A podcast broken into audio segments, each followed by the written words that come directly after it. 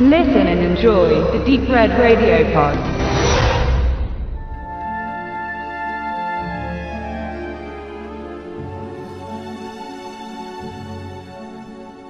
Dass die Schattenseite der Liebe schon immer ein guter Stoff für Thriller und Horrorfilme ist, ist kein Geheimnis. Sei es eine heimliche Verehrung von jemandem, der nicht genauso fühlt, dann das Hinterhereifern eines Stars oder der Zusammenbruch einer sicher geglaubten Beziehung durch die Entdeckung dessen, dass das Gegenüber fremd geht.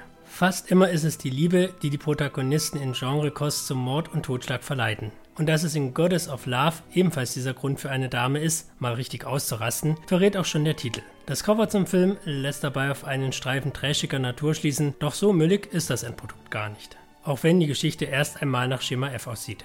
Die Stripperin Venus ist schick anzusehen und verdient sich ihr Geld in der Rotlichtszene, indem sie reihenweise Männern den Kopf verdreht und das Geld aus der Tasche zieht. Doch ihr privates Liebesleben liegt brach. Das ändert sich jedoch, als sie den Fotografen Brian kennenlernt. Es ist für sie Liebe auf den ersten Blick und auch Brian scheint ihr nicht abgeneigt. Doch wirklich sicher ist sich Venus der Liebe Brians nicht, also fängt sie an, ihn zu beschatten und was sie dabei erkennt, gefällt ihr so gar nicht. Aus Misstrauen wird rasende Eifersucht, die in einer Bluttat gipfelt, die seinesgleichen sucht.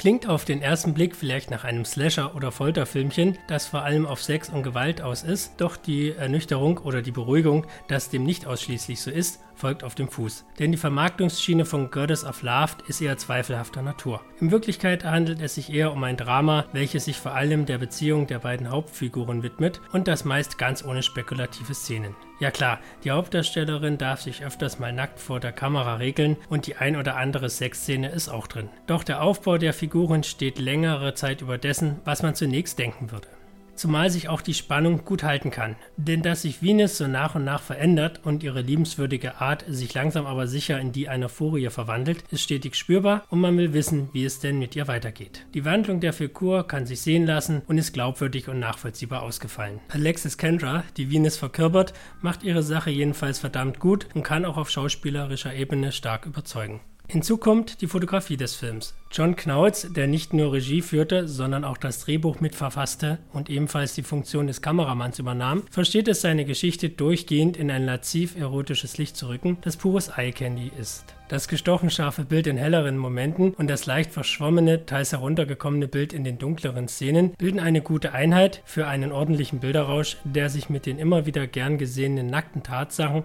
sowie dem finalen Albtraum gut ansehen lässt. Und apropos finale Szene. Wenn Hauptfigur Venus dann in den letzten Minuten zum finalen Ausrasten ansetzt, dann kriegt der Freund gepflegter Mordszenen im Film doch noch das zu sehen, was ihm das Poster von Anfang an erhoffen lässt. Denn nach den eher ruhigeren ersten 70 Minuten weiß Venus dann auf sehr grausame Art und Weise, wie sie sich ihrer Wut Luft machen kann. Ob es diese Minuten nach dem vorangegangenen dann in dieser Drastigkeit wirklich noch gebraucht hat, kann man zwar diskutieren, aber letzten Endes ist man dann halt wirklich dort angelangt, wo so manch einer wohl von Anfang an hingewollt hat. Somit ist Goddess of Love definitiv ein Film, der zwar in Sachen Filmstory keinen Blumentopf gewinnt und aufgrund des irreführenden Marketings nicht alle Erwartungen erfüllen dürfte, aber aufgrund seiner glaubwürdigen Figuren, der stetig steigernden Spannung sowie der wirklich sensationell schick ausgefallenen Fotografie dennoch zu gefallen weiß. Und auch wenn es erst zum Schluss knackig wird, so ist der Weg bis dahin keine verschwendete Zeit. Fürs Mitternachtskino jedenfalls perfekt geeignet.